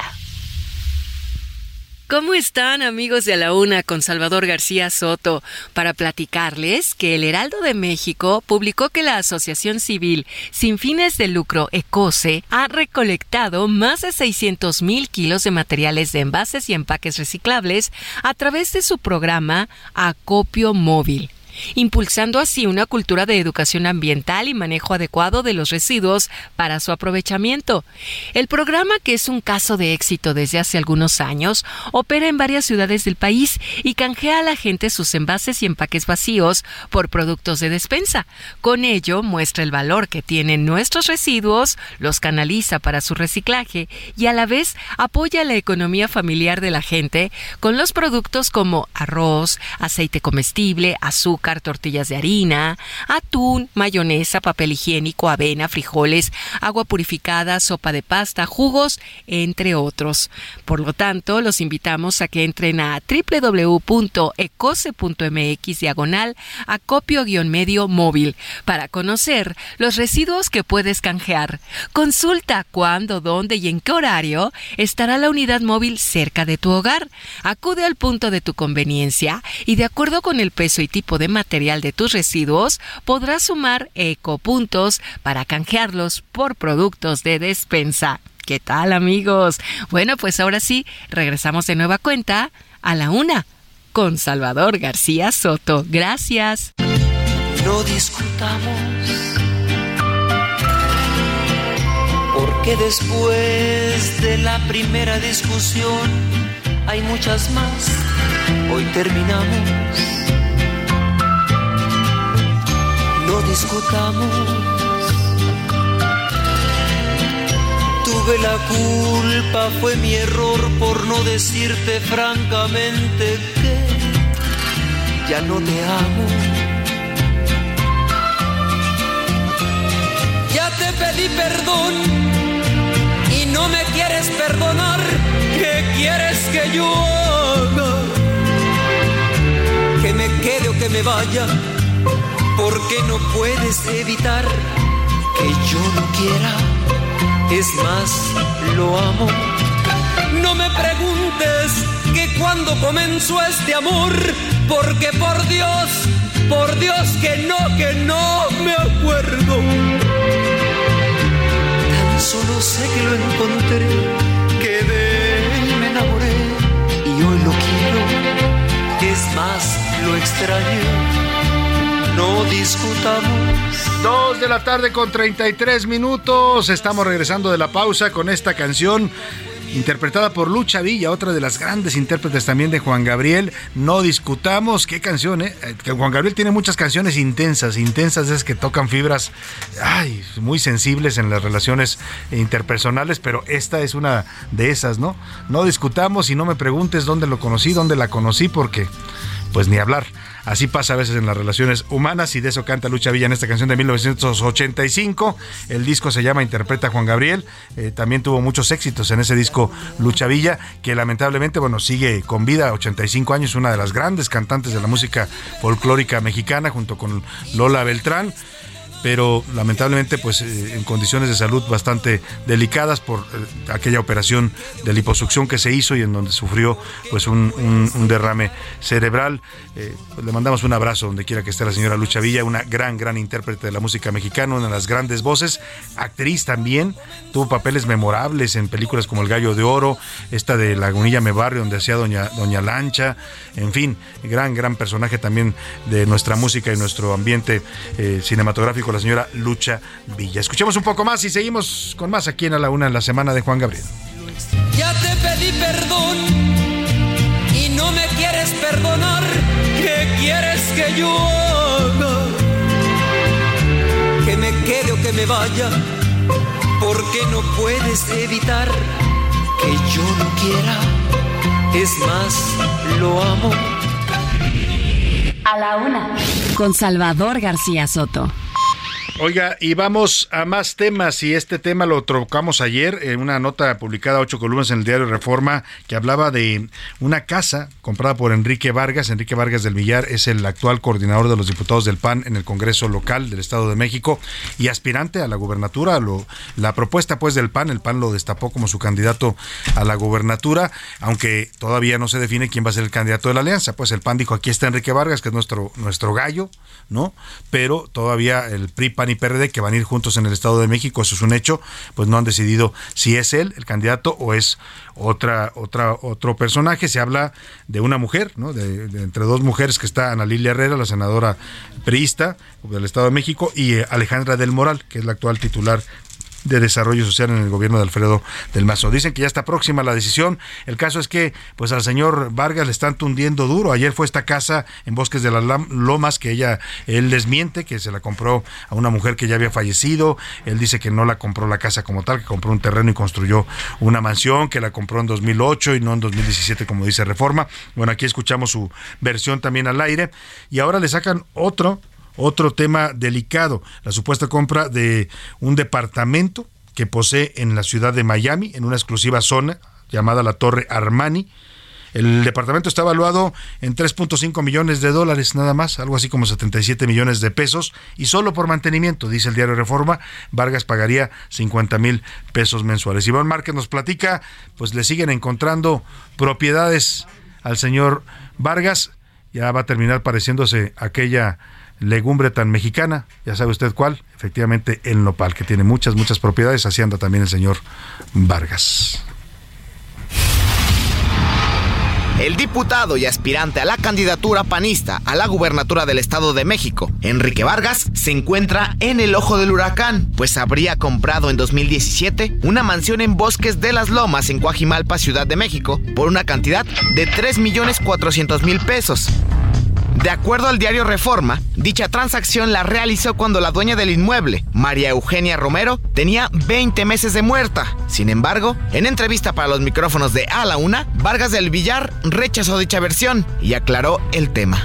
Niego categóricamente la publicación. Esa propiedad yo la compré en el 2008. Yo no compré una casa, yo construí esa casa. A mí en el 2010 me entregan mi poder irrevocable que es conforme a la ley. Yo todos los tratos lo hice con la hija de la señora que falleció en el 2016. Por si fuera poco, el panista habría adquirido una propiedad de 3.762 metros en Whisky Lucan, donde construyó su rancho, aunque en febrero lo vendió al presidente estatal del PAN, Anuar Roberto Azar. Esto de acuerdo al mismo medio. Una nueva publicación también reveló que Vargas adquirió en enero un departamento por 3.5 millones de dólares, es decir, 70 millones de pesos, en la Torre Armani, Casa Residence en Miami, Estados Unidos, el cual está junto al mar y en una zona exclusiva. El mismo Vargas del Villar dijo que tiene que ver con una guerra sucia en medio del proceso electoral. Estamos a unos pocos meses de empezar el año electoral. Qué raro, después de tantos años, salga hoy. Es una guerra sucia de ya unos meses de arrancar el año electoral. Así, las dos versiones sobre las mansiones que el panista Enrique Vargas habría adquirido. Para la una con Salvador García Soto, Iván Márquez. Bueno, pues ahí está, dice el señor Vargas ayer que lo entrevistábamos que pues es una guerra sucia en su contra, que tiene que ver con las elecciones del Estado de México, a las que él es aspirante al cargo de gobernador y que yo le pregunté, ¿está preparado? Porque si es una guerra sucia seguramente vendrán más cosas y mire, ya le salió el segundo tema. No ha respondido hasta ahora este tema del departamento en Miami, eh, simplemente ha publicado en su, en su Twitter este, una publicación que estoy viendo en este momento en la cuenta personal de Enrique Vargas, donde pone una fotografía de dos mujeres, una, una mujer adulta mayor y su hija, y dice que esta es la mujer que, a la que le compró el, el, terreno donde está su rancho, dice, o la casa donde está mi rancho. No sé si se refiere a esta casa en Bosques de las Lomas, que no tiene nada de rancho, es una mansión, pero dice que a ella le compró y que la mujer está viva. Ahí la pone y le pone un ejemplar, que paradójicamente le pone un ejemplar para probar que está viva del Reforma de hoy, donde dice Vargas compró departamento de tantos millones de dólares, ¿no? Pero bueno, no ha respondido a este último señalamiento que le publica el diario Reforma. Vamos a otro tema importante. A la una, con Salvador García Soto. Y bueno, el otro tema tiene que ver con este personaje, personaje indiscutible. Si usted hace una lista, hiciera una lista de quiénes son los personajes más influyentes del siglo XX, de la historia de este siglo, pues sin duda estaría en esa lista obligadamente Mikhail Gorbachev, el último presidente de la Unión Soviética, de la Unión de Repúblicas Socialistas Soviéticas, la URSS, como la conocimos, eh, pues el hombre que puso fin a la Guerra Fría, a ese periodo que duró casi 60 años y que tuvo el mundo en vilo con la amenaza de una guerra nuclear.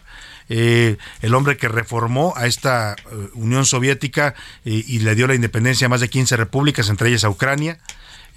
también el hombre que reunificó a Alemania con su política de la perestroika, provocó la caída del muro de Berlín y fue factor fundamental para la reunificación de Alemania. En fin, ¿qué más le puedo decir de Mikhail Gorbachev? Todo un reformador, un hombre de su tiempo y un hombre que se echó a cuestas una misión que parecía imposible acabar con uno de los dos las dos potencias mundiales eh, hasta en comerciales de pizza salían cuando, cuando se estaba abriendo ya la perestroika, ¿no? Para, para comentar que en Rusia se estaban abriendo las libertades, el mercado, la democracia. Qué triste que la herencia de Mikhail Gorbachev, que era una Rusia libre, democrática, que también se volvió un poco caótica porque pues era un imperio finalmente que, que venía en decadencia, pues qué lástima que ahora esté gobernada por otro dictador, por otro autócrata, como es el señor Vladimir Putin, que además ha iniciado una de las guerras más injustas y duras. No hay guerra justa, por supuesto, pero esta de Ucrania es una de las guerras más dolorosas en la historia reciente. Aquí le presento el perfil de Mikhail Gorbachev, descansa en paz, este gran reformador del siglo XX. Mikhail Gorbachev, uno de los principales personajes políticos del siglo XX, murió a los 91 años en Moscú. El fallecimiento del último líder de la Unión Soviética no puede pasar inadvertido. Aclamado por unos, emprendió dos enormes reformas, la Glasnost, transparencia en ruso, y la perestroika, reestructuración dirigidas a acabar con la opacidad del régimen soviético y abrir la economía al mercado. Y señalado por otros como el responsable de la caída de la superpotencia y la independencia de 15 repúblicas. Además, reconoció que el sistema de la URSS había fallado y debía hacerse una autocrítica. La Glasnost, una política a través de la transparencia y la libertad de expresión. Durante su mandato, las tropas soviéticas se retiraron de Afganistán, se normalizaron las relaciones políticas con China. El fin de la Guerra Fría firmó con los presidentes de Estados Unidos Ronald Reagan y George Bush padre diversos acuerdos para el control de armas nucleares. Con ello también la reunificación de las dos Alemanias, la caída del muro de Berlín. En 1990 fue reconocido con el Premio Nobel de la Paz, que recibió en 1991, tras el intento de golpe de Estado de agosto de 1991, perpetrado por parte de la cúpula de la KGB y del Partido Comunista de la Unión Soviética, su posición política quedó muy debilitada. El 24 de diciembre de 1991 dimitió a la presidencia y disolvió el Comité Central. Un día después, el 25 de diciembre, la Unión Soviética dejó de existir. Bueno, pues ahí está, ese fue Mijael Gorbachev, que ayer perdió la vida a los 91 años, Premio Nobel de la Paz en 1991. Y vamos a seguir con el balance del cuarto informe de gobierno que se presenta mañana. Eh, uno de los temas fundamentales también, sin duda, es la educación, que además ha estado debate de manera reciente, pues por muchos problemas, el tema de la pandemia que afectó a toda una generación de alumnos en México con un, problema de aprendizaje que no adquirieron en las clases a distancia. Ahora este intento por ideologizar la educación con los nuevos planes de estudio, la salida de Delfina Gómez, la llegada ahora de una ex lideresa de la CENTE como es Leticia, eh, la maestra Leticia Hernández. En fin, muchos temas para comentar en materia educativa, pero para saber cómo llegamos a este cuarto informe en el gobierno de López Obrador, saludo con gusto en la línea telefónica a maestro Fernando Ruiz, él es director de investigación de Mexicanos Primero. Fernando, ¿cómo está? Qué gusto saludarlo. Buenas tardes. Hola, muy buenas tardes, Salvador. Gracias por la invitación. ¿Cuál sería su balance de estos cuatro años del gobierno de López Obrador en materia educativa?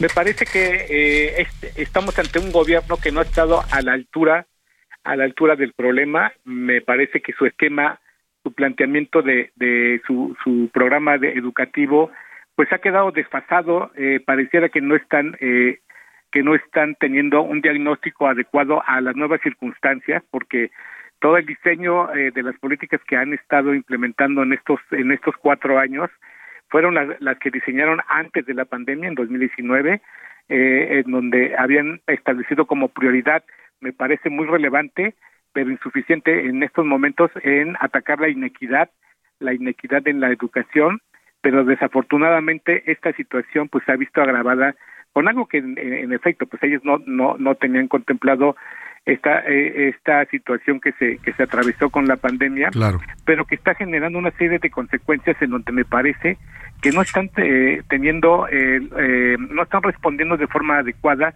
a, a los nuevos retos que estamos enfrentando Tres secretarios de educación en cuatro años. Eh, ¿Qué nos dice este, esta rotación que ha habido? Y sobre todo también los personajes. Primero Esteban Moctezuma, que hoy lo vemos despachando en la embajada en Washington. Luego Delfina Gómez, que se va para, eh, pues para irse a buscar una candidatura al Estado de México, como si fuera la SEP fuera trampolín político.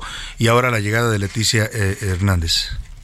Me parece, me parece que ha, habido un giro en, en la en el perfil que el, que el presidente ha establecido porque eh, sí eh, con lo que lo, lo que diferencian a estos tres tres funcionarios la, tercera que va que próximamente va a asumir es el grado de autonomía porque si bien eh, a Esteban Moctezuma pues estableció un, una, una alineación a las directrices políticas del presidente sí representaba tenía cierto margen de autonomía que se vio reducido justamente con el nombramiento de la maestra Delfina y de y de la próxima secretaria en donde lo que nosotros estamos vislumbrando es justamente eh, que está eh, priorizando eh, la, su, la, el perfil para que se alineen a las directrices que están marcando que ya vimos que como les había comentado me parece que no están no están acordes a las nuevas circunstancias que requieren una, la formulación de un nuevo programa y,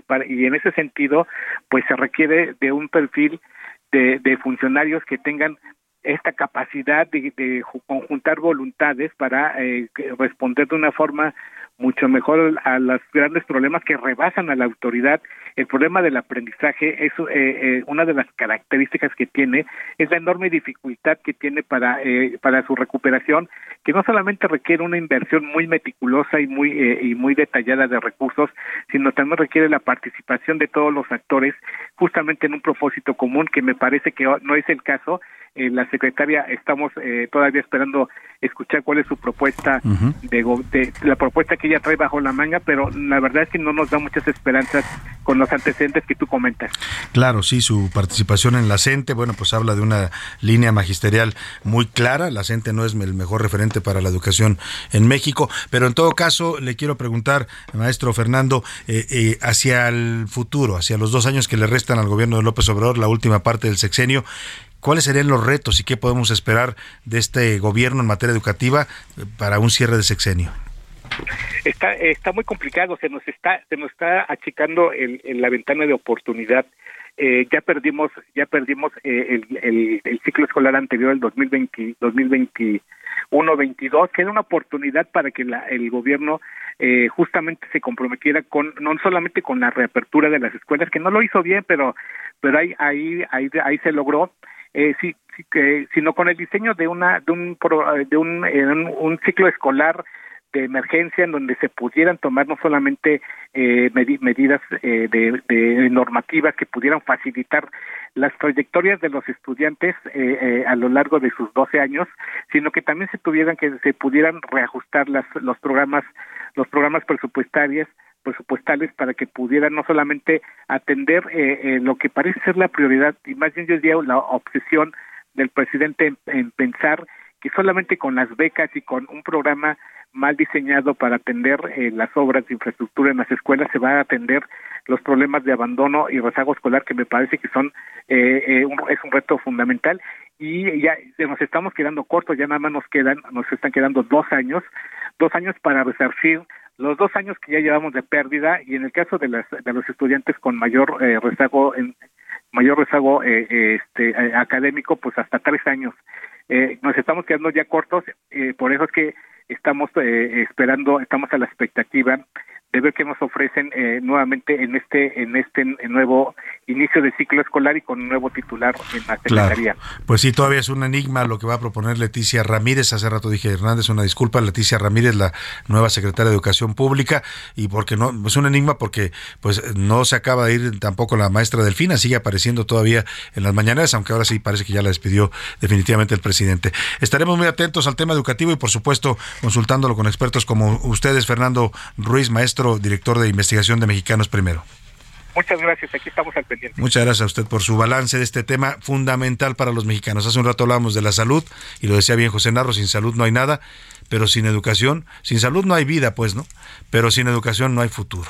Son dos temas fundamentales que habrá que escuchar qué dice mañana el presidente en, en su cuarto informe de gobierno. Vamos a los deportes, ya está por aquí el señor Oscar Mota. G500, la gasolinera mexicana que le juega limpio tu motor, presenta. Los deportes en A la Una con Oscar Mota. Nos vamos a Qatar, nos vamos a Qatar, nos vamos a Qatar, nos vamos a. Carga en G500, registra el código QR y gana desde combustible, playeras de la selección o hasta un viaje a Qatar 2022.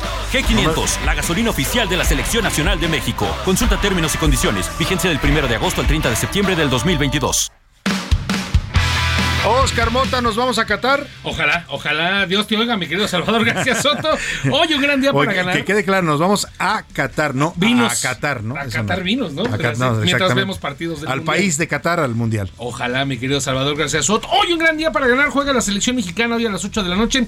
México contra Paraguay. Eh, eh, ¿Cómo quedó más o menos ahorita ya la encuesta que se hizo en arroba ese García Soto en Twitter con respecto al sentimiento de la gente por el, el partido de hoy? ¿Cómo, cómo termina la, cómo va la encuesta más bien? Porque todavía le quedan varias horas para que la gente opine, pero ¿cómo va la encuesta sobre la selección mexicana, José Luis Sánchez, en arroba García Soto? Sobre la selección, miren, ahí está. El 6.7% dice que sí, que están preparados. Ajá. El 52.8% dice no, van a jugar pésimo.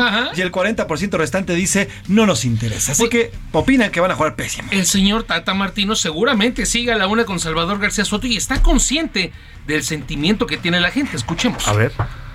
El cumplir siento que, que estamos cumpliendo, hemos cumplido y seguimos cumpliendo porque el cumplir forma parte de todo el recorrido, no tiene que ver con el último resultado.